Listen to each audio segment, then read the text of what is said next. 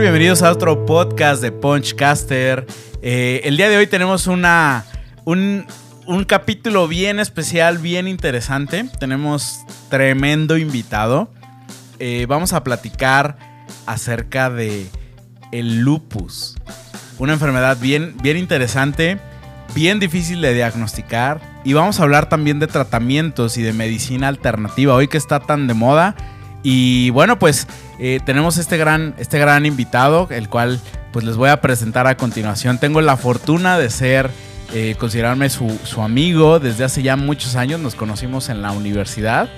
Y pues la verdad es que es un, es un tremendo ser, una gran persona. Y bueno, pues hoy tenemos el, gusto de que nos acompañe en el podcast. Esperamos sea interesante y de valor para todas esas personas que em, o están curioseando en el podcast o tienen o conocen a alguien que padece de lupus o que te interesa acercarte a los tratamientos y a la medicina alternativa. Eh, pues sin más preámbulos, me permito presentarles al señor caballero Orlando González, eh, gran amigo.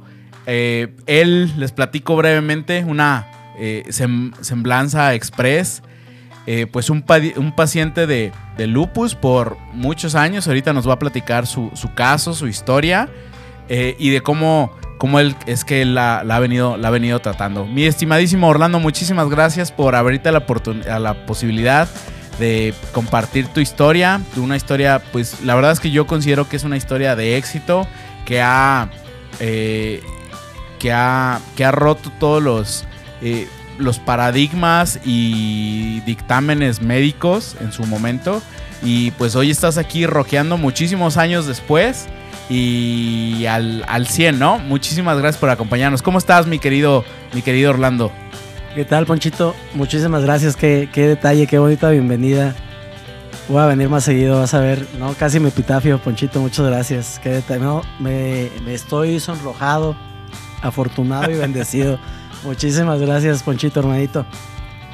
Primera vez aquí y, pues muy orgulloso, mira, eh, viendo cumplir proyectos, sueños y pues qué padre, ¿no? Después de tanto tiempo y, llegar a, un paso donde en algún momento también nos acompañamos haciendo radio, ¿recuerdas? Hace muchos años, para la gente a lo mejor que no nos conoce y van a decir, ¿y estos locos quiénes son? Hace muchos años, eh, Orlando y yo tuvimos un programa de radio por internet si bien ya existían los podcasts, no tenían quizás el auge que tienen el día de hoy, pero la verdad es que no es primera vez que compartimos el espacio y no es primera vez que compartimos el, micrófono. Un gusto tenerte por acá, mi, mi, estimado. Muchísimas gracias, Ponchito, con todo gusto. Va, excelente. Pues bueno, vamos a darle directo al tema. Primeramente, platícanos tú de viva voz, alguien que ha, que ha experimentado, yo creo que en todos los colores y en todos los sabores, altas, bajas, este, mil médicos, mil estudios eh, acerca de, esta, de esta enfermedad tan terrible que es el lupus. Platícanos brevemente para la gente que nos está escuchando, a grandes rasgos y en términos, vamos a llamarle en términos coloquiales, en términos simples, ¿qué es el lupus? Ponchito, te explico. Voy a tratar de ser lo más, lo más entendible posible, lo más eh, claro. No, el lupus es una enfermedad eh, básicamente autoinmune. ¿Qué quiere decir esto? Que tu cuerpo ya lo trae desde que naces, ¿no? Ya lo trae eh, programado, si, si lo quieres ver así. Únicamente son factores predisponentes el que nos dice si se te activa sí o no. Entonces, eh, depende de los factores externos, es que se te activa un lupus. Generalmente, pues todos tenemos una cierta predisponibilidad más sin embargo, los, la vida o lo, el medio ambiente en el que te desarrolles es el que define si se activa o no se activa. Confírmame, es una enfermedad que no tiene cura, ¿correcto? Es controlable, tratable, mas no se quita. ¿no? Lo puedes tener dormidito mucho tiempo, lo puedes tener en paz, eh, siempre y, eh, y, cuando, bueno, hay, hay, hay ciertos factores que que nos dicen eh, si tu lupus va a ser también bien tratable o no y depende también mucho del paciente, ¿no? De, qué tan, tanto le, sigan el pie al, reumatólogo. En, este caso, bueno, es el doctor que, que, ve todo este tipo de enfermedades autoinmunes. Ok, muy bien, muchas gracias, qué interesante. Entonces, ¿cuándo te, para contextualizar un poquito a la gente que nos escucha, platícanos brevemente, ¿qué edad tienes? ¿En qué momento te detectan a ti, a ti lupus? Porque eh, te lo detectan bastante, prácticamente un adolescente. Así es. Ya pasaron unos añitos. Digo, al final ya, no. Ya, ya. no. Bastantes. no somos viejos, pero tampoco somos ningunos, ningunos jovencitos. ¿Cuándo te detectan a ti lupus? ¿Qué edad tienes el día de hoy? ¿Y cuáles son como las, las primeras acciones que evidentemente tu familia genera o, o- las primeras como explicaciones que te da el médico, ¿no? Porque ¿cómo le explicas a lo mejor a un adolescente que tiene una enfermedad autoinmune, que va a vivir con ella por el resto de su vida o al menos al año que te diagnosticaron y al día de hoy, 2021, una enfermedad no tiene, no tiene cura, tiene estas como que se activa, se desactiva y es una enfermedad muy curiosa, muy muy particular y también un poquito polémica. A ver, platícanos un poquito, mi querido. Este, ¿por dónde empiezo, Poncho? Me hiciste como 15 preguntas en un mismo bloque. Ahí te va. Eh, puntualizaste algo bien interesante. Eh, la familia eh, eh, y el cómo, cómo le dices a la gente que tiene lupus. Para empezar, como tú lo mencionaste, es una enfermedad muy difícil de diagnosticar. Este, muchas veces hasta en la televisión lo hemos visto, ¿no? Este, bien comentabas un capítulo de Doctor House así como que muy emblemático y lo mencionaba durante toda la serie, ¿no? Si hay por ahí, hay gente que vio Doctor House, va a saber de lo que hablo. Eh, Doctor House que decía que el lupus no existía, ¿no? Que eran simplemente malos diagnósticos de enfermedades eh, serias, ¿no? O simplemente otro tipo que se parecía. El problema del lupus es precisamente eso, que se parece a muchas enfermedades, porque tiene una sintomatología muy, muy simple, inflamación en articulaciones, eh, alguna calentura ahí este, súbita que de la nada te subió la temperatura, eh, un cansancio extremo, eh, a lo mejor ya, ya más avanzada caída de pelo. Pero bueno, aquí es donde depende mucho de un, de un buen diagnóstico y el tratamiento que se tiene que dar. Obviamente como cualquier enfermedad, entre más rápido la detectes, es mucho mejor, ¿no? Ahí respondo a una de las preguntas. Sí, claro, totalmente. Varias, ¿no? Varias. Y, y- y mencionas, dices, este, una enfermedad bien, dis- di- bien difícil de diagnosticar porque naturalmente, hasta donde yo tengo entendido, y soy un ignorante del mundo de la medicina, que primeramente se descartan un montón de enfermedades antes de plantear un posible cuadro de, de- lupus, que no sé cuál sea como su, su- su nombre científico. Y entonces esto es lo que hace tan complicado. Ahora, no hay mucha gente que tiene lupus, o posiblemente hay mucha gente, pero no la tienen diagnosticada como tal. Hay un gran porcentaje, ¿no? Sí, sí, sí somos una comunidad grandecita de lupus. Este, hoy en día eh, hay, comunidades en Facebook que, bueno, siempre, siempre la opinión de gente que vive lo que al, día eh, siempre es buena, ¿no? Alguna recomendación, alguna... eh, es- a, a lo mejor puede ser alguna de las, de las primeras recomendaciones que, que podríamos empezar a dar, ¿no? Como para alguien que nos esté escuchando, que a lo mejor le acaban de diagnosticar y dice, bueno, qué chingados que sigue en mi vida. Este, no, hombre, no hay ningún problema. Es una enfermedad hoy en día muy bien tratable, que tanto hay tratamientos alopáticos como tratamientos alternativos que son muy, muy, muy, muy bien, eh, hace muy bien tratable la enfermedad.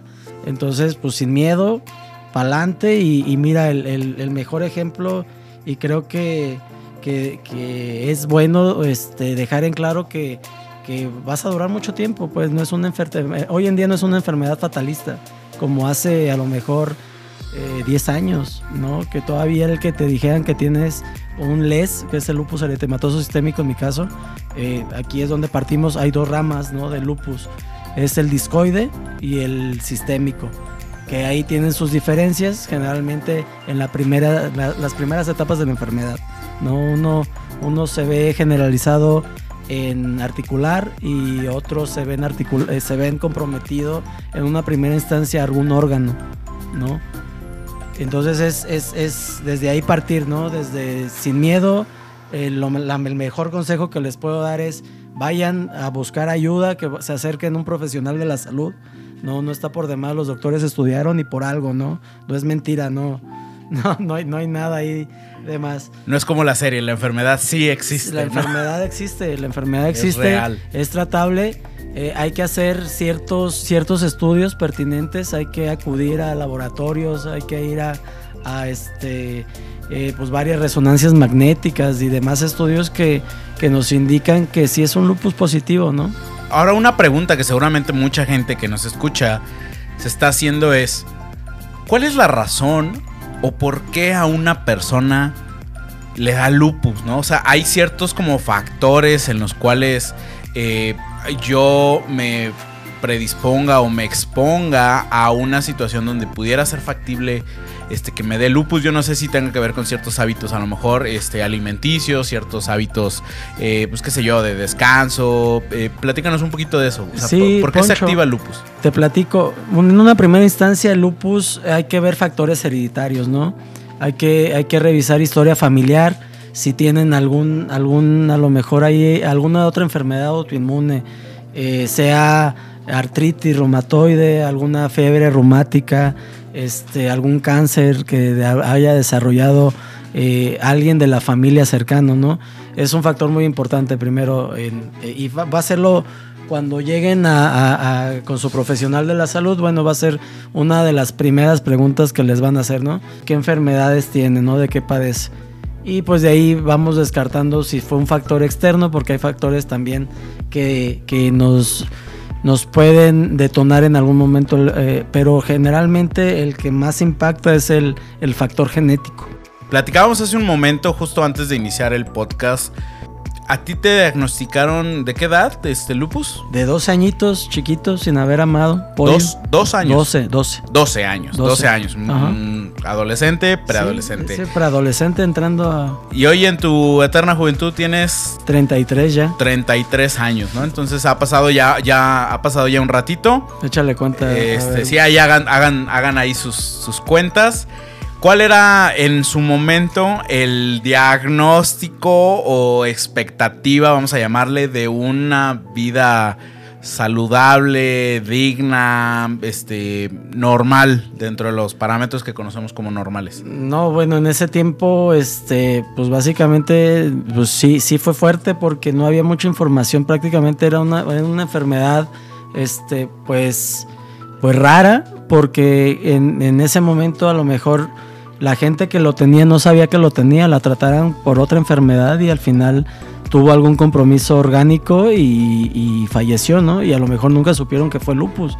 Por lo mismo que te digo, que es una enfermedad pues difícil de, de- diagnosticar. Y si se, si, si se diagnostica, muchas veces es un diagnóstico tarde, ¿no? Ya con algún compromiso hepático o con un compromiso eh, renal, que pues bueno, en algún momento el lupus no te mató, te mató la falta de, de- de funcionamiento de un órgano.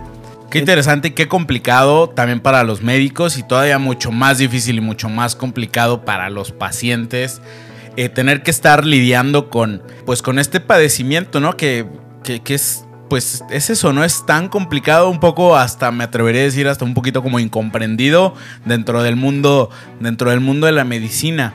Ahora, ya una vez diagnosticado, para la gente que nos escucha, me imagino que si bien no es una, una enfermedad autoinmune, no, no tiene una cura como tal, no es como que, ah, pues me pusieron una vacuna o tomé un par de, un par de Y me medicamentos, ajá, y ya ahí termina, ¿no? No funciona así, es algo que con el cual eh, te va a tocar lidiar por el resto de tus días, en un- algunas veces más, algunas veces menos.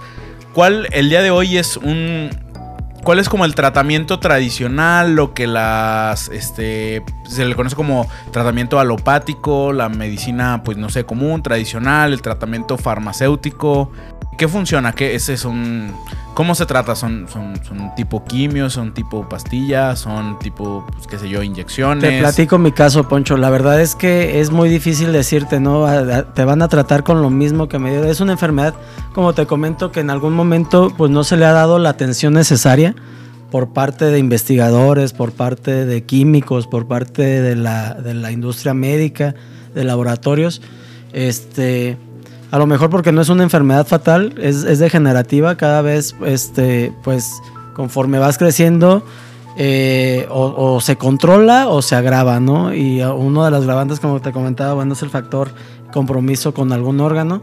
El tratamiento general, pues ahora sí que depende mucho también del, de la edad a la que te lo, te lo diagnostiquen y, con el reumatólogo o el doctor que te esté tratando, ¿no? Muchos doctores optan por empezar con eh, corticosteroides para controlar la hinchazón orgánica, para controlar, porque hay, hay y también hay hinchazón articular, este, la fiebre, eh, eh, corticosteroides, hidroxicloroquina, cloroquina, prednisona, acetoprina, generalmente es lo que en algún momento, eh, pues un bolo de químicos increíble, este, que, que, al final del rollo, pues es, como es tratable la enfermedad, pues vas a estar tomando un buen tiempo estos medicamentos, ¿no? Y que en algún momento, pues es carga para tus mismos órganos.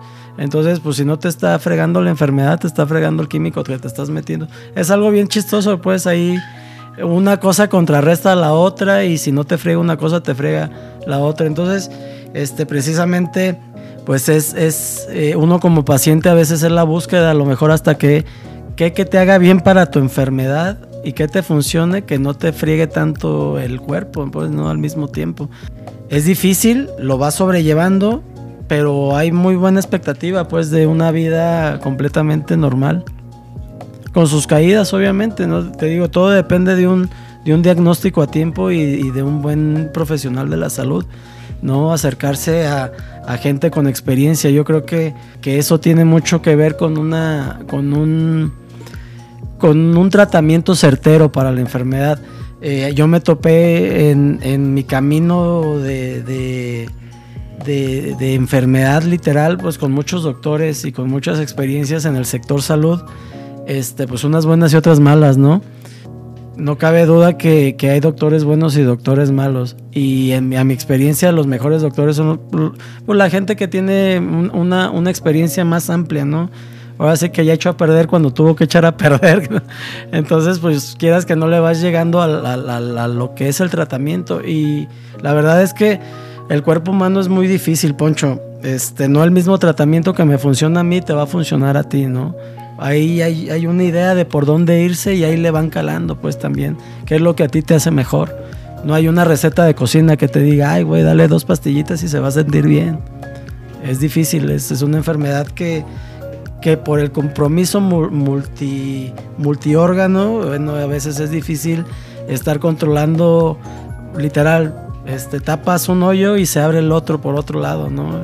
Como cuando se está hundiendo un barco, que, no hayas ni por dónde dónde tapar la, fuga de agua. Entonces muchas veces es, el caso, es una enfermedad que cuando está descontrolada es muy difícil de, controlar. Entonces pues lo mejor es, es que desde el principio este, acercarse, ¿no? no lo alternativo funciona, mas no es algo algo certero, pues, ¿no? Muchas veces este, pues tú sabes, ¿no? El poder de la mente también está muy cañona. muchas cosas de esta enfermedad eh, dependen del, estado psíquico y anémico de la persona. El juego mental tiene una un papel fundamental en el tratamiento. Muy cañón, muy, muy cañón. De esta enfermedad y yo creo que de cualquiera.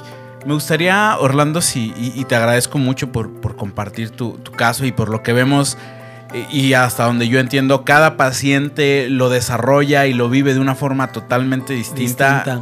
Esto para el médico es bien complicado o para porque ni siquiera es un médico el que te está es un especialista te, trata, es un especialista incluso es un equipo médico que te está dando seguimiento y de cierta forma eh, avanzan un poquito como a como a ciegas porque pues cada cada organismo como lo, mencionas, lo asimila de una forma totalmente, totalmente distinta, ¿no? Y acabas de mencionar unas, eh, pues, medicamentos que creo que ni siquiera yo puedo pronunciar. No, bueno, uno tiene la obligación de este, aprendérselo, ¿cómo los pides en la farmacia? Sí, está, está ahí, bien, ahí, bien complicado, ¿no? Entonces, pregunta, ¿cuáles son? Porque a lo mejor ahorita ya le metimos como la, el la, semillita de, que a lo mejor todos llevamos lupus dentro y de repente hay factores que hacen que se active o que se desactive. Y a lo mejor más de algún que otro hipocondriaco nos está escuchando y a lo ah, mejor ya entró. sí, de que ya tengo lupus. No, lo dudo, no sé si pasa, llega a pasar. ¿cuáles son, o, digo, pregunta, o porque a lo mejor quizás hay muchos, eh, o hay una serie, digamos, como de patrones o de, más que patrones, más bien síntomas, que hagan referencia a un posible lupus, o al menos en tu caso, muchacho de 12 años, no sé, primero, segundo, secundaria más o menos. Iba entrando, iba entrando, la, fue en las vacaciones precisamente entre sexto y primero de secundaria. Sexto y primero donde Se, me, se me activó. ¿Qué te llevó al hospital? O sea, ¿cuáles fueron tus síntomas en aquel entonces? Que aclaramos que, que por lo que acabamos de platicar pueden ser distintos en cualquier persona. Sí, mira, curiosamente, eh, uno de los factores que a mí fue determinante para la activación de mi lupus fue el sol, la exposición solar. Entonces, este, pues sí, eh, regresando de unas de esas vacaciones de sexto a primero de secundaria, me fui con mi familia a Veracruz y me puse la quemada de mi vida, impresionante. Regresando de esas vacaciones, empiezo a tener fatiga extrema, eh, dormía mucho tiempo, fiebres instantáneas, eh, dolor articular, no podía, a mí, ¿te acuerdas de la garrotera del Chavo del 8? Sí, cómo no. Así, tal cual. Que absolutamente es. O sea, no hay forma que un, que un, niño o un muchacho de 12 años tenga dolor articular. Tuvieras, eh, no sé, qué sé yo, 75 años. Bueno, tiene un poquito más de sentido, pero a los 12 ah, años. precisamente era una de las preguntas que, que de las varias que me hiciste no te contesté. Íbamos a llegar solitos, mira, llegamos. Eh, me empiezan, me empiezan a, por, e, por este motivo de, de, toda la sintomatología que ella traía, bueno, acudo al médico, un médico local en mi colonia, y el médico local me diagnostica fiebre reumatoide, que es prima, es una enfermedad reumática, más sin embargo me dio un tratamiento que a mí no me sirvió de nada, solamente me hicieron sufrir en ese momento, me dieron un tratamiento de casi 15 días de, penicilina. Y pues no, nomás fue la... Y la penicilina, bueno, si, si alguien ya se ha puesto, duele... Salió peor. Duele, duele, duele. Te deja las nalguitas moreteadas. Imagínate mis nalguitas moreteadas a mis 12 añitos. Pobrecito niño, ¿no? Yo sufría. Y, y, lo malo es que no me quitaba ninguna sintomatología que, que de la que yo tenía. Pues al contrario, iba empeorando. Después de eso eh, pasaron varios diagnósticos, pasaron varios doctores, varias terapias. Eh, recuerdo muy particular, me llevaron a masajear y me sacaron peor también, me sacaron ya con dolores en todos lados. No, no, no, fue... Eh, el, problema de esto, te digo, es llegar a un diagnóstico y un, diagnóstico. Estudios de todo tipo, me imagino. Sangre, mucosa, orina todo. De todo, de todo, todo. Mi calaquita me la vi en una pantalla. No, no, no, todo, todo, todo, todo, todo, todo. Este, pues obviamente tú, eh, a nivel emocional impacta bastante, pues, ¿no? Todo esto, este proceso de, de hospitales, médicos, este, es, es eh, hay que cuidar, pues, también en el paciente la, la cuestión emocional, yo creo, hay que, hay que acompañar ahí, que no se hace, mira, malamente el poder de la mente es duro, muy duro. Sí, sí, pero eh, eh, ¿qué conciencia puede tener un niño de 12 años, pues también en ese momento, ¿no? Este, como que no agarra la onda, dices qué está pasando, no te explican bien las cosas, este, tú te sientes mal. Es, es, difícil, pues, no sé, yo, creo que eh, en algún momento si, si alguien tiene, busque, busque ayuda, sí se necesita, se necesita ese factor externo que te diga, a ver, pues sí, estás enfermo, pero pues no pasa nada, te tratas y Hay que darle para adelante. Hasta donde tú puedas, no pasa nada, te vas más lentito, al pasito, ¿no? Uno no sabe a dónde hacerse ni qué va a pasar, ¿no? Y lamentablemente el ser humano somos fatalistas, o por lo menos yo soy fatalista, no sé. Algo está pasando ahí. Este, entonces, pues es eso, ¿no? Dices, ¿qué va a pasar? Me voy a morir. Ves a tus papás preocupados, ves a tu mamá llorando, dices, güey. ¿Qué onda, no? O sea, ¿Qué, qué? Y, en ese momento, como más o menos en la adolescencia, porque platicábamos justo antes del podcast, tuviste, bueno, has tenido un par de recaídas pues fuertes a lo largo de tu, de tu vida. Bueno, ese fue el diagnóstico y después ya cuando nos conocimos en la universidad, yo recuerdo que, tuviste este, alguna y has tenido ahí, ahí un par, ¿no? Al, punto que casi casi hasta o bueno, no casi casi, ¿no? Tú mismo me platicabas, ¿no? O sea, el, parte médico era, era de, desahuciado y aquí seguimos rock and rollando. ¿Cómo te fue con esas decaídas, con los tratamientos? ¿Siempre tuviste el mismo tratamiento? ¿Fue evolucionando? ¿Fue hasta cierto punto, no sé si experimental conforme fuiste creciendo? ¿Cómo te fue en ese sentido? Porque seguramente mucha gente, si tú, si tú que nos escuchas tienes lupus, seguramente hoy tienes un montón de preguntas a lo mejor tendrás seis meses con la, este, con la enfermedad diagnosticada, a lo, a lo, mejor tendrás este, 15, 20 años y lo has sobrellevado de una u otra forma, tanto en la parte emocional como obviamente en la parte, en, la parte física. ¿Cómo te fue en ese, en ese sentido, mi, estimado Orlando? ¿Cómo te fue con las recaídas? ¿El tratamiento siempre fue igual? ¿Fue, fue, fue evolucionando? ¿Fue experimental? Mira, te platico, voy avanzando, ¿no? La enfermedad. Una vez diagnosticado, para diagnosticar el lupus te tienes que, internar de ley. Una semana hospital, hospitalizado, estudios de todo y tratamientos a prueba y error. Esto le funciona, esto no le funciona. Experimental totalmente. Ponle metrotexate, quítale el metro, ponle prednisona, ponle metilprednisolona, ponle el, el vademecum aquí te recito. literal. Todo todo, inyectado en pastillas, en todo. Sondita, eh, párate, camínale de aquí para allá, de allá para acá, brinca. bueno, es mi, es mi, experiencia en el sector salud y luego me tocó un, un hospital escuela, entonces ahí verás cómo me fue con los con, los resistentes y residentes, pasantes, servicios sociales. Son encantadores esos cabrones. se creen que ya la saben de todas, todas en primero de, de, eh, de eh, medicina. En primer año de medicina. Así pasa en todas las carreras también, ¿no? No, falta el, primo abogado que te quiere divorciar ya en primero de primer semestre de abogado, ¿no? Así pasa igual con los con los residentes, igualito. Hoy me voy a quejar de todo. Sí, saludos a toda la comunidad médica que nos está escuchando.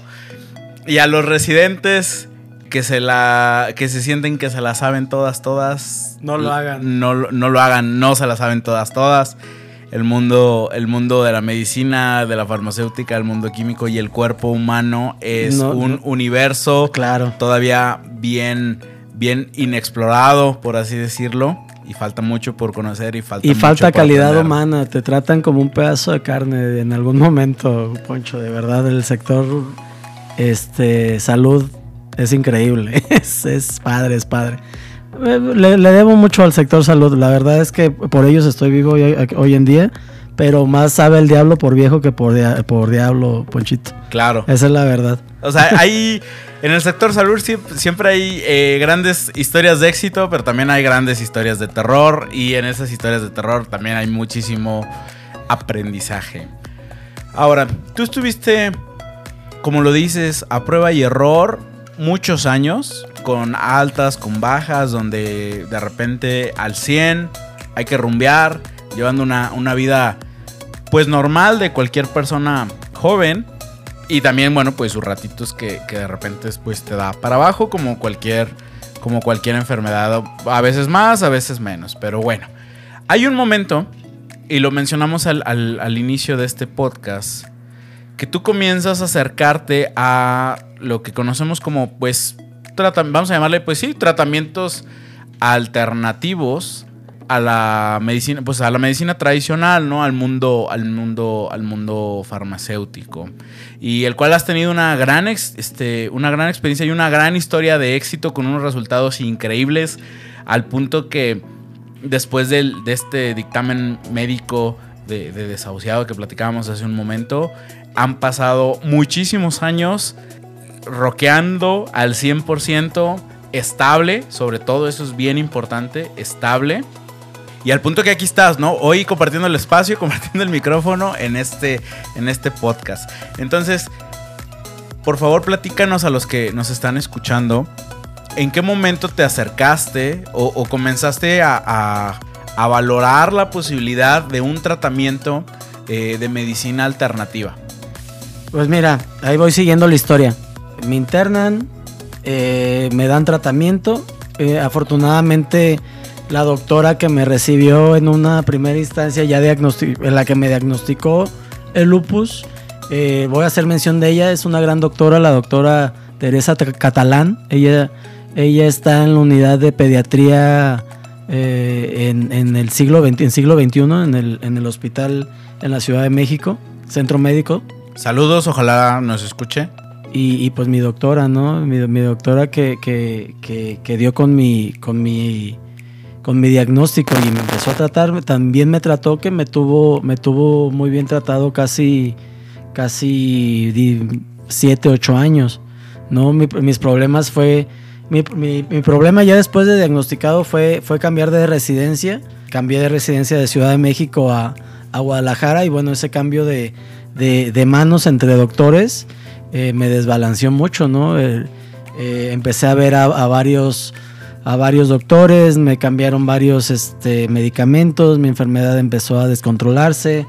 Este, para ese tiempo yo ya estaba yo ya estaba en la prepa, a mediados de la preparatoria, tuve una recaída muy leve, la saqué, regresé a la Ciudad de México a tratarme, en algún tiempo estuve intermitente tratándome, yo viviendo en Guadalajara y tratándome en la Ciudad de México por falta de, un doctor que me, que me tratara de forma correcta incluso. Esto fue, pues fue, es, es otro de los problemas que en algún momento eh, la gente que, vive este tipo de enfermedades, eh, bueno, es difícil dar con un doctor que, que sea certero, ¿no? Es, difícil dar con un profesional de la salud, de verdad. Este, y muchas veces, pues también, ¿no? Este, que, que la forma de ser algo, a lo mejor de algún doctor, pues tampoco te, te, te, hace... Sí, no conectas, no, no, no te hace match. No tiene esa sensibilidad que tú necesitas, ¿no? No empatiza con el paciente, Exactamente, sí, y por eso en algún momento también te digo que es, es bien importante la calidad humana dentro de los tratamientos, ¿no? Que, nos, que, que, que, no se olvide el doctor que está viendo gente, que está viendo personas, que no se deshumanicen, pues, ¿no? Es, es bien importante también ese, ese aspecto.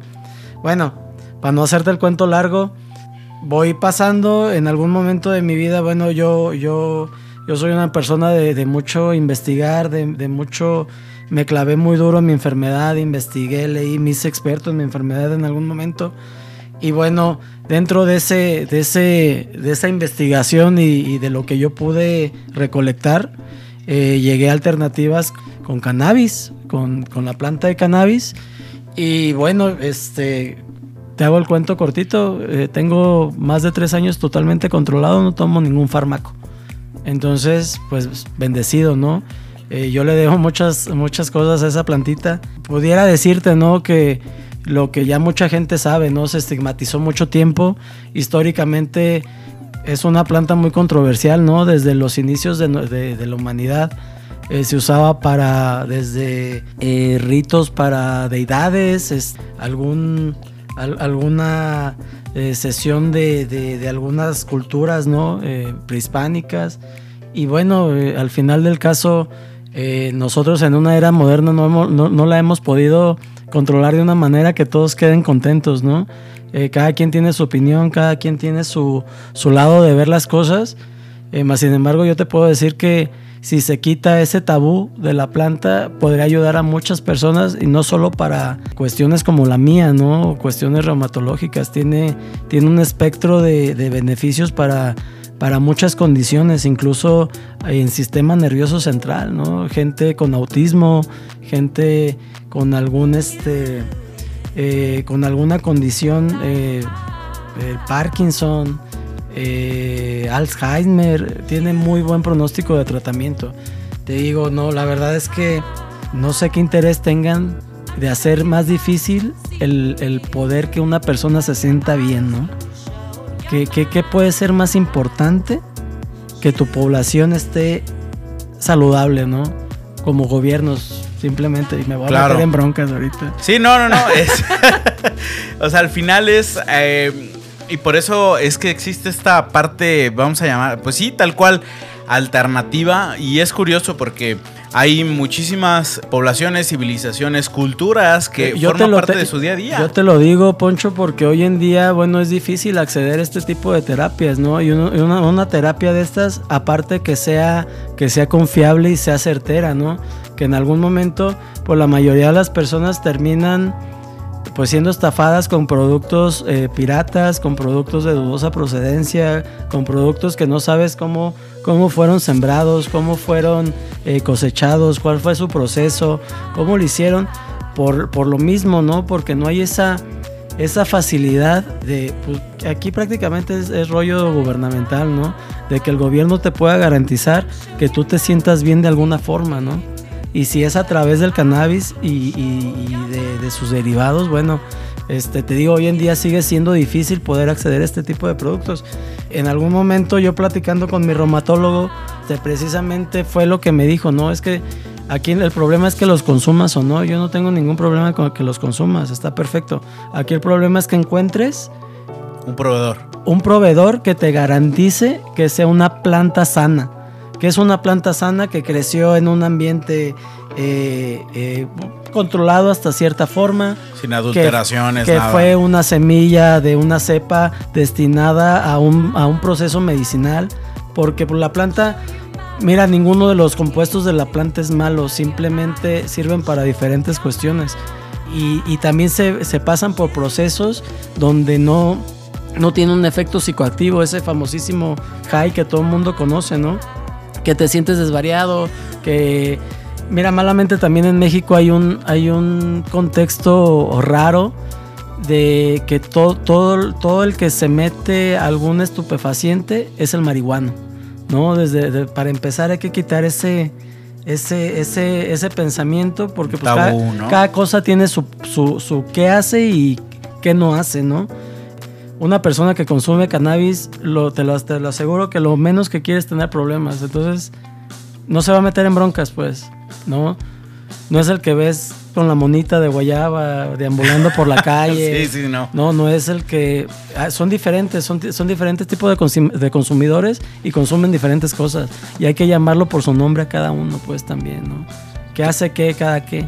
Totalmente. Entonces tú, tú te acercas, conoces este tratamiento por medio de, de cannabis y de sus derivados tu mismo, tu mismo médico, tu mismo eh, reumatólogo. Ah, me dio la recomendación, me dio la recomendación precisamente de que si yo quería tratarme con alguno de los derivados de cannabis, bueno, me asegurara de que tuviera una buena procedencia. Y básicamente me dijo, mira, aquí en México, pues lamentablemente no, no, no nos pueden dar un, pues una semilla certificada, no nos pueden dar eh, no hay un control de calidad realmente. Cuestiones que en otras partes del mundo ya lo hay desde hace 10 años. La industria ya está muy avanzada, ¿no? Y, no lo digo yo, ¿no? Bien fácil, métete a YouTube y búscate a Luisito Comunica cuando fue a Amsterdam y te da un parámetro muy bueno de, cómo está el rollo desde hace cuántos años, ¿no? Bien, bien fácil. Entonces, tú dices, ok, vale, aquí definitivamente yo tengo, yo tengo una la, sutil necesidad de, sobrevivir. Ah, sí. de vivir. Hay, hay un problema eh, de que yo, a lo mejor, o te tienes un, tratamiento, si bien alternativo, que te hace bien, que te funciona, que te mantiene estable, resulta que, pues bueno, por la circunstancia legal y el contexto que, que, representa este medicamento y derivados de cannabis, pues bueno, se complica evidentemente el tema. El, tema de, conseguir algún proveedor y algún proveedor de confianza o un proveedor en, el que te pueda certificar la, la, procedencia de, la materia prima. Exacto, lo que hoy conocemos como, como un tratamiento orgánico, ¿no? Una, una, una, una planta que ha sido eh, cultivada bajo todos los lineamientos y sin ninguna tipo pues de alteración este pues químico me imagino. sí, meterle algún algún sustrato algún algún fertilizante que, altere no esos cannabinoides que en algún momento bueno pues te hace bien no al tratamiento de tu enfermedad. Para no hacerte el cuento largo eh, Poncho me le pregunto al doctor bueno puedo puedes muy bien. Nomás cerciórate de conseguirlo o lo consigues en el extranjero o tú ves cómo le haces, ¿no? Para hacerte el cuento largo lo hice yo y me empecé a tratar, me, empecé a hacer mi, medicamento. Fue transcurriendo, ya para esta etapa yo ya, yo ya traía dos recaídas, este, ya traía compromiso renal.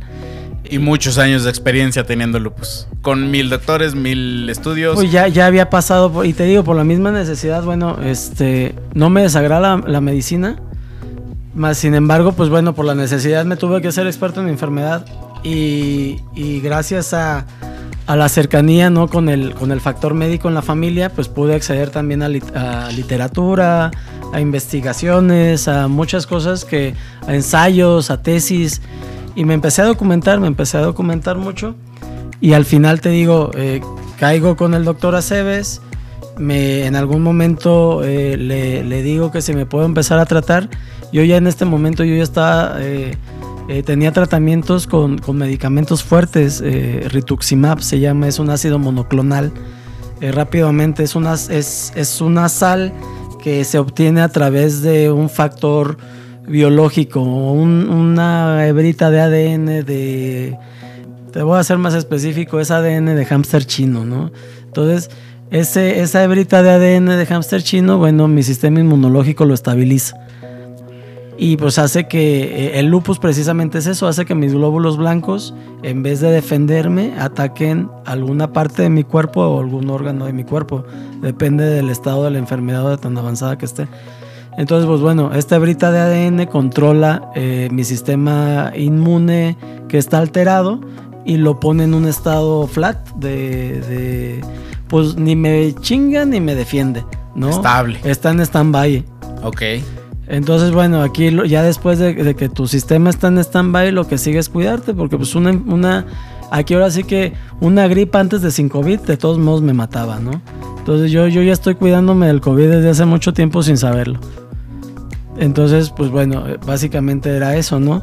Ya una vez tu, tu sistema inmune estabilizado, ahora bueno, hay que cuidarse de los factores externos. Entonces, vivir con lupus es un reto, sí se puede, más sin embargo, bueno, hay que se vive un proceso de adaptación, ¿no? De la enfermedad, donde tú solito, bueno, decides si te quieres sentir o sentir mal, te quieres sentir bien o te quieres sentir mal, ¿no? Me cuido o no me cuido, ya es decisión tuya. Entonces, pues también muchas veces el mal control de la enfermedad también depende mucho del paciente, ¿no? Es, esa esa conciencia de cuidado también a veces es difícil de hacerla, ¿no? Porque pues muchas veces cuando te, diagnostican en algún momento en una primera instancia, ¿qué es lo primero que haces, no? Te, enojas con la vida, este, entras en un proceso de catarsis, ¿no? De sí, depresión porque yo y todo eso. Exactamente, e, es, es, bien difícil, ¿no? Es bien, las enfermedades crónicas degenerativas, no, no, y no nomás es para uno como enfermo, ¿no? También la enfermedad, la, la, la familia la, la absorbe, ¿no? No cabe duda que a todos, a todos cambia la vida muy cañón dentro del núcleo familiar también, ¿no? O sea, que es vivir con un enfermo, que es ser un enfermo, ¿no? Es las dos caras de la moneda, ¿no? Tanto tú como, como la gente que, que está alrededor de ti, ¿no?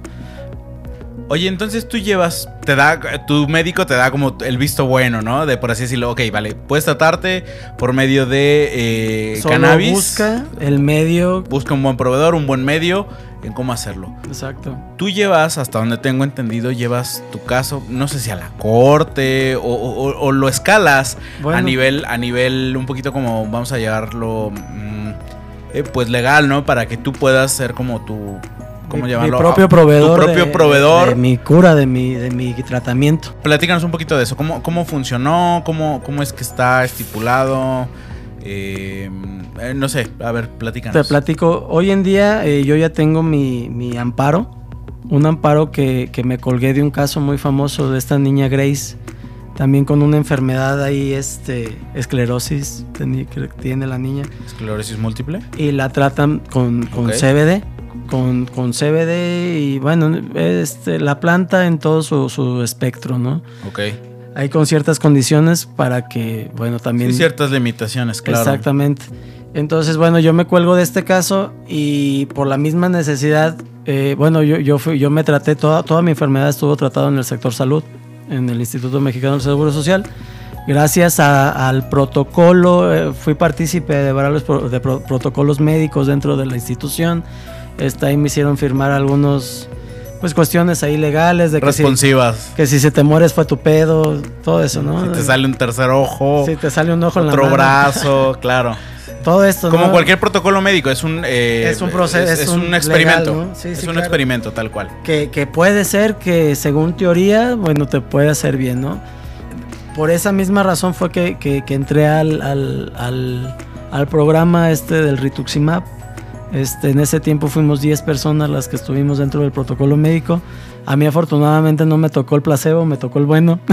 Ok. el muy mío no fue el placebo. Y 10 personas a nivel, a nivel Nacional. A nivel, a nivel país. Nacional. O sea, había 10 personas que eran el, el, El el exper- el experimento, el conejillo de indias, literal, popularmente lo conocemos como la rata de laboratorio. Así y una es. de esas 10 ratas de laboratorio eras tú. Ah, es que y aquí ando todavía. Aquí andamos rockeando, ¿ok? Sí, este, entré al protocolo médico. eh, en, ese, en ese lapsus me dijeron, bueno, este, este va, te va funcionando, tu inmunología está cambiando, todo va muy bien. Este producto te lo vamos a poner para toda la vida. Mágicamente eh, volvemos al- a la parte del CBD. Eh, yo me empiezo mi tratamiento con CBD ahí por ahí manos a la par y este y pues en conjunto con, con mi salud empieza a cambiar muy muy muy drásticamente pues mis estudios comenzaron a cambiar de, estar un- algunos eh, datos pues fuera de balance comieron- comenzaron a regularizarse.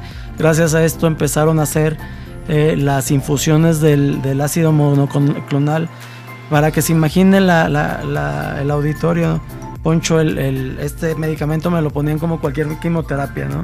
Una salita de quimioterapia, silloncitos reclinables y cuatro horas recibiendo la infusión del medicamento, ¿no? Directamente en la vena, para que entre directo al torrente sanguíneo sabroso. Eh, padrísimo, ¿eh? Los coctelazos de drogas duras. Salías padre, ¿no? Ni las mejores que hay en la calle, en el mercado. Ok. Padrísimas.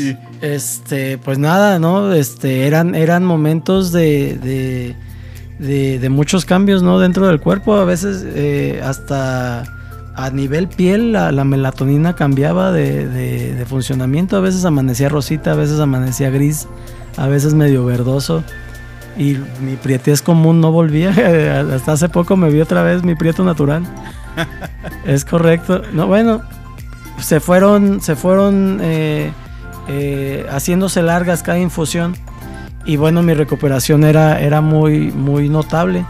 Y bueno, yo, yo a partir de esto eh, me acerqué con, con las instituciones que, que nos rigen a, a nivel México y, y pidiendo precisamente... A nivel nacional, ¿verdad? Porque no fue locales. Fue, tengo entendido que fue a nivel, eh, nivel nacional. Fíjate, malamente me acerqué con los organismos eh, a nivel estatal. Locales, claro. Pues Y- es como lo, lo normal, el- ¿no? Es- el- el te- lo- paso, lo, ¿no? vas escalando, ¿ok? Exactamente. ¿Cómo te fue con eso? Mal. Mal me acerqué a Cofepris, a Coprisjal, este... Y pues me tuvieron el... Rotundo no. El- no, no, no, no, no hubo respuesta, no había respuesta simplemente. Este, de hecho, se metió una acción penal en contra de la institución y de todos modos ahí sigue parado pues el rollo. Eh, yo no Hoy me- es fecha que no, cero respuesta. que cero respuesta y yo tengo un proceso penal contra Coprisjal, básicamente. Ok. ¿Qué hiciste después? ¿Lo, Me esca- fui, lo- lo- lo eh, escalaste? Bueno, ya, y en ese momento fue, fue por mis medios. y Yo ya después de eso dije, no, pues yo solo no voy a poder. Voy a tener que, buscar este, asistencia legal.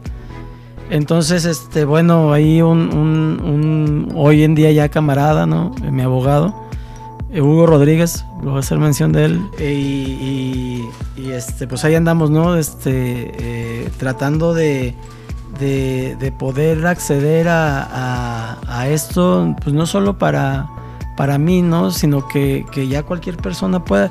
Ya está, eh, ya está gran avance, ¿no? La, la situación como, como todo mundo sabe, ¿no? Por todos lados. A cada rato nos bombardean con que no, el cannabis y ya legal y los plantones y, y se está haciendo una revolución chiquita, ¿no? Ahí la lleva. Yo creo que es un movimiento que está tomando fuerza, que está... Yo creo que ah, cada vez hay más casos de éxito como el tuyo, ¿no? De gente con distintos padecimientos, no nada más lupus, que está utilizando medios alternativos. Evidentemente hay como un trasfondo. Entendamos que la industria farmacéutica es posiblemente una de las más multimillonarias del mundo. Y ahora con el COVID, yo creo que todo, toda la sociedad está como, como un poquito más cercana al, al contexto del, del cual estamos hablando. Y en efecto, está esta medicina alternativa, tanto de cannabis como algunas otras derivados, sustancias, este, está tomando fuerza, incluso y está tomando aprobación, se están rompiendo paradigmas dentro del mundo médico y dentro de los mismos, de los mismos pacientes. Yo creo que el, cual es totalmente, en mi, en mi percepción, en mi, en mi opinión, en mi creencia, es, es perfectamente positivo. Y creo que hace rato mencionaste un punto clave que es el que va primero es el paciente. Si el paciente tiene tiene una respuesta positiva en cuanto a síntomas, en cuanto a su este cuadro médico, no, simplemente correcto. En calidad de vida, ¿no? En su calidad de vida, hasta en su economía, porque es perfectamente válido, ¿no? Los tratamientos farmacéuticos de, estas, de estas enfermedades. carísimos. Es, es, es, es dinerales. Yo, yo, yo, tengo varias amistades que trabajan en la industria médica y realmente es que en, se puede ir el patrimonio de, familias. Sí, en si, no, si no tienes acceso a, un, a una a un, a un seguro. Un seguro, a una institución pública, alguna institución, este, bueno, el seguro social es por medio de, del, trabajo, ¿no? Del, Sí, claro, pero no, todo el mundo tiene. Sí, no, no, no tiene, las prestaciones. Tiene acceso. Entonces, siempre sí, sí es bien importante que si ya en algún momento digo, este es consejo en lo personal, si alguien tiene alguna sintomatología o ya por ahí trae algún este, bueno, busque, busque precisamente el tratamiento en instituciones públicas porque pues sí son medicamentos muy caros. Te pongo un ejemplo, el rituximab que te mencionaba, el gramo cuesta, en ese tiempo costaba 60 mil pesos, hoy en día no sé cuánto cueste, pues yo, dejé de... ¿Que estamos hablando hace cuántos años aproximadamente? Unos 10 añitos. Por hace unos 10 años, entonces estamos, estamos hoy grabando esto en el 2021, por si nos escuchan en el futuro. 2010. 2010, 2011, al valor del día de hoy, 60 mil pesos, estamos hablando más o menos... inflación, a ver. De... ¿Cuántos dólares? Unos... Eh, este, 3 mil dólares, perdón.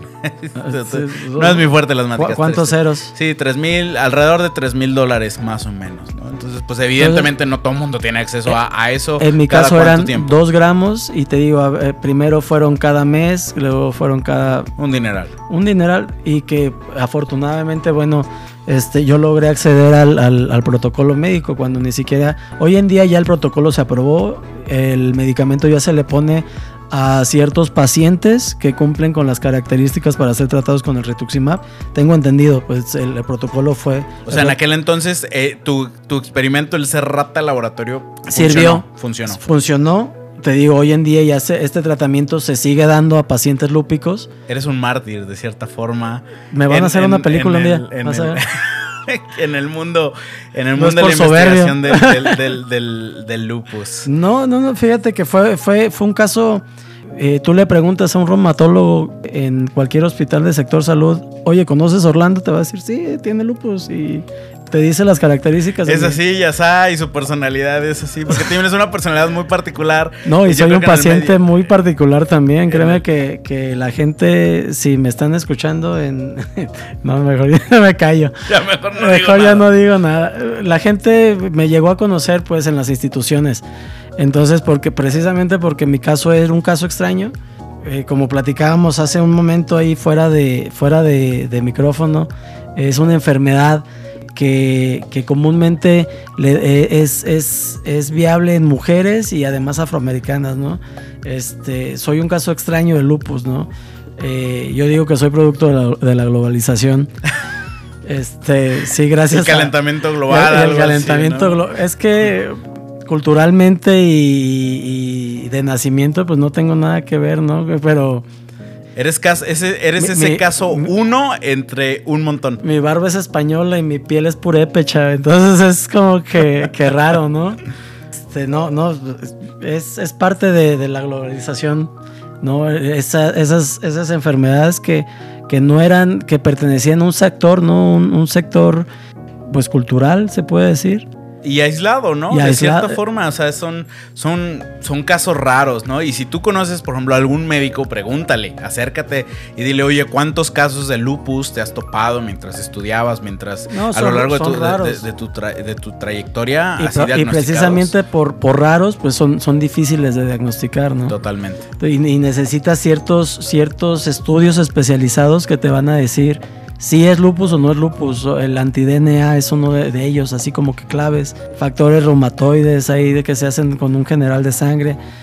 eh, podríamos hablar, es una enfermedad muy, muy este, particular, Poncho, este, y te digo, ¿no? Aquí, aquí la, moraleja es este, que, la gente sepa que, que, es tratable, que se pueda, que se pueda acercar a, en una primera instancia, definitivamente hay que acudir con el reumatólogo, hay que acudir con un, con un profesional, digo, igual, si la gente en algún momento quiere recomendaciones de reumatólogos, yo puedo ser una buena una buena referencia. Claro, totalmente. Este, Ahorita compartimos tus redes sociales por si alguien quiere, eh, preguntarnos. Contigo. afortunadamente tenemos eminencias médicas literal en, el país que, creo que, que, si alguien lo necesita, ¿no? Este, puede, ser, puede ser clave para, para una calidad y una, y una enfermedad muy bien tratada, ¿no? Que no estén que no estén jugando con ellos y aventándose la bolita a veces entre especialistas, porque te digo... Eh, Debe ser horrible esa experiencia de, estar peloteando entre, versiones de doctores, pues especialistas. cada, quien tiene, cada quien tiene un universo en la cabeza, ¿no? Y, te dicen lo que a su experiencia y a lo que les alcanza, pues muchas veces. Entonces, pues te digo, sí, sí, eh, una pieza clave de, de esto es, es acercarse a, gente eh, comprometida ¿no? con la salud, gente profesional, gente que te, que te va a decir lo que mejor sea para ti, ¿no? Eh, muchas veces hasta las mismas farmacéuticas no malean la, ética de, los doctores. Eh, el hecho que, que, les prometan o les den algún incentivo por recetar un medicamento y, y sin escrúpulos y sin nada te lo estén prescribiendo, prostituye el medio, ¿no? Es, de cierta forma. el, capitalismo puro, Ponchito. el capitalismo. Sí, sí, sí, sí. O sea, al final entendamos todos que, que las farmacéuticas no son. Son un negocio, ¿no? Es un negocio, no son, no son, no, son obras de caridad. No son la madre Teresa de Calcuta, no te quieren, no te quieren bien, te quieren tratándote, ¿no? esa es la verdad de las cosas. Y si, y si en algún momento te digo, hay gente que, que sí ve por la salud del paciente, ¿no? Hay gente que está comprometida con, un buen diagnóstico y con un buen tratamiento y no tiene peros de, en algún momento recomendarte algo que te pueda hacer bien, ¿no? Entonces, pues ese es el, el, principal meollo de, cuando una persona, y no, no, no precisamente lupus, ¿no? Cualquier enfermedad, que, la gente tenga la capacidad de, decirte, esto te va a hacer bien, hazlo, tómatelo, ¿no? Dale. Dale la, yo creo que la, salud del paciente va en el centro de, cualquier... la importancia, ¿no? Preservar la vida, lo que se busca, lo que se busca en, en, todo humano como, como seres humanos que somos conscientes, ¿no? Este, preservar la vida en todo su, en todo el esplendor de la palabra, ¿no? Y, tratar de darle la mejor calidad al paciente siempre, siempre, siempre, y buscar ese apoyo y buscar esa, esa, ese tratamiento que en algún momento a ti te va a hacer bien, pues no es, no es una generalidad, ¿no? A lo mejor a mí me hizo muy bien, pero no sé, otra persona este, necesite otro empujoncito, necesite otro tipo de tratamiento, ¿no? Pues siempre hay que acercarse al profesional de la salud. Qué gran historia, mi queridísimo Orlando.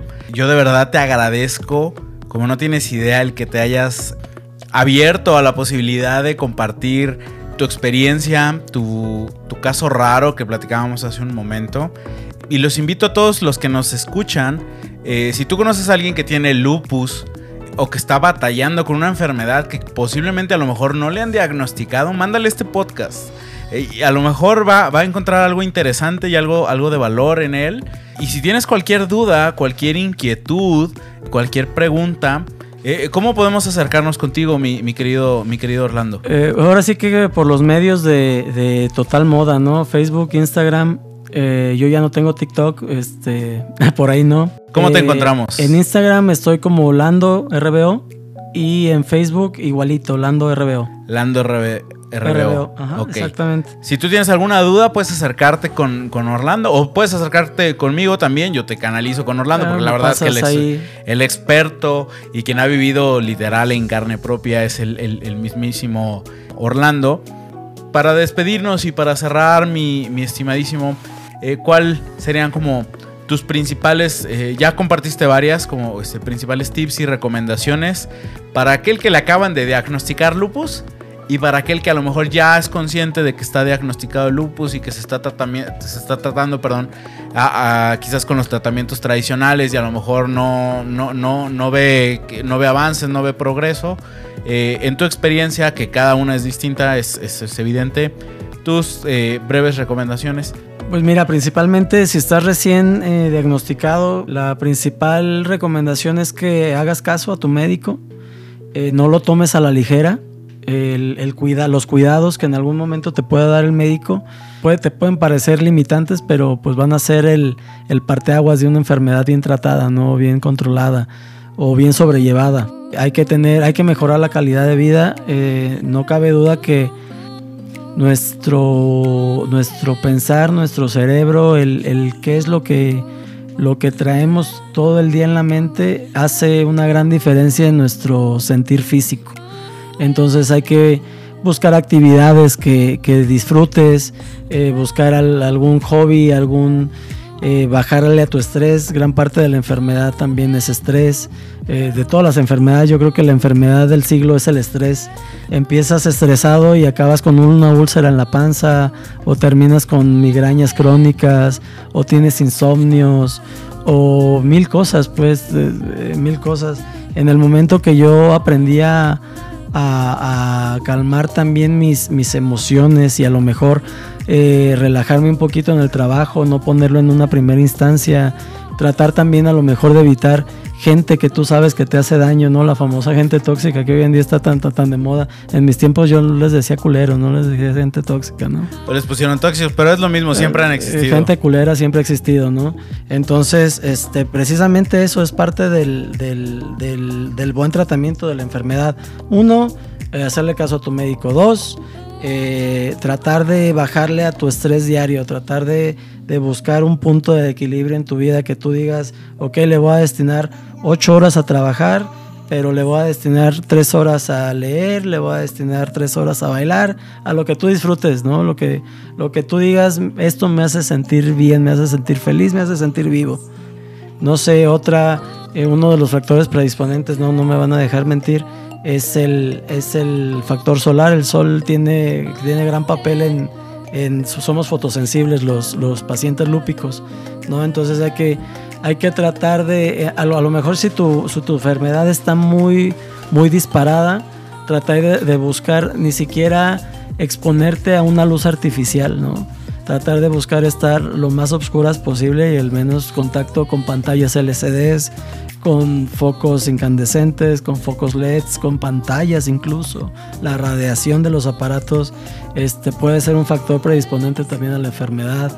Eh, este tipo de cosas, digo, eh, seguramente ya se los dijo su médico. No lo tomen a, choro, no lo tomen. Claro. se los están diciendo es porque neta es verdad. Pues nada, se gana el médico, el médico le están pagando. ¿no? Claro. Hazle caso, hazle caso, cabrón. visualiza un poquito en este momento a la persona que está escuchando el podcast que quizás está bronceando. No, va a decir, espérame, va algo, algo, Va a llegar con compromiso renal al hospital en 15 días ese, ese amigo. No, no, no, hay que cuidarse, hay que, hay que cuidar el factor solar, este, buscar actividades. Te digo, o sea, a lo mejor si se está muy mal actividades nocturnas, ¿no? Salte a caminar de noche eh, salte a correr a un lugar también que, que esté, que no expongas tu, pellejo, ¿no? También a, claro. a salir acá. No, si, si Noctámbulos, de cierta forma, ¿no? Si vives en la Merced, no te vas a salir a caminar a las 3 de la mañana, ¿estás de acuerdo? hay, que, buscar un lugar seguro para hacer las actividades también. Y, pues bueno, ¿no? Eh, eh, buscar ayuda, buscar a gente que te pueda, que te pueda dar un panorama de la enfermedad, te mejora la. Te, te comentaba, el ser humano tendemos a ser fatalistas. Entonces, si escuchas un, a alguien que ya vivió, que está pasando por algo por el estilo, es una gran ayuda, ¿no? Te da ánimos, te da, te da, te da visión futura. A veces este, te, te ahogas en un vaso de agua, de verdad. A lo mejor no está tan grave tu enfermedad y tú piensas que, que este que bueno ya estás en las últimas y ya estás haciendo testamento no en algún momento a mí me pasó no en varias ocasiones este hasta por parte del factor médico como comentabas hace rato no también de que es que ya estás muy mal este casi casi vete despidiendo no de familiares y, y amigos a quién le vas a dejar el PlayStation no es lo único que tiene.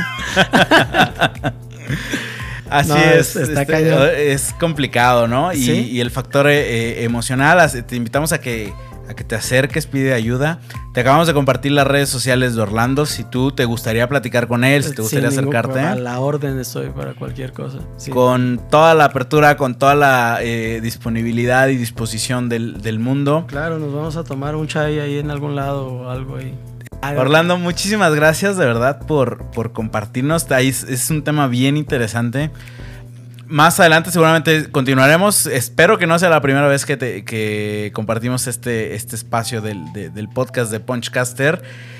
Muchísimas gracias, eh, de verdad. A todos los que nos escuchan, eh, te invitamos a, seguirnos en redes sociales, a contactar a Orlando si tienes alguna duda y a que te mantengas conectado aquí al podcast de Punchcaster. Te comparto mis redes sociales, puedes buscarme en Twitter y en Instagram como arroba Alfonso Gómez 88 y estamos en como Punchcaster en todas las plataformas eh, de streaming. Y pues muchísimas gracias por escucharnos el día de hoy. ¿Algún pensamiento o reflexión final que quieras compartir, mi estimado Orlando? Nada, pues vivan su vida, disfrútenla, de verdad. Eh, vale la pena. Eh, uno aprende a vivir con la enfermedad eh, y, nos va muy bien. Si, si, uno sigue las instrucciones y bueno, este, busca, busca la, motivación correcta para seguir adelante, no hay nada que te pare. No hay nada que te pare, Ponchito. Tú lo sabes muy bien. Eso es todo. Muchísimas gracias, mi querido Orlando. Y bueno, pues eh, muchísimas gracias por escucharnos. Eh, te esperamos en el próximo capítulo. Te invitamos a que te, suscribas y pues bueno, seguimos en contacto. Muchísimas gracias. por escucharnos. Esto fue Punchcaster. Bye.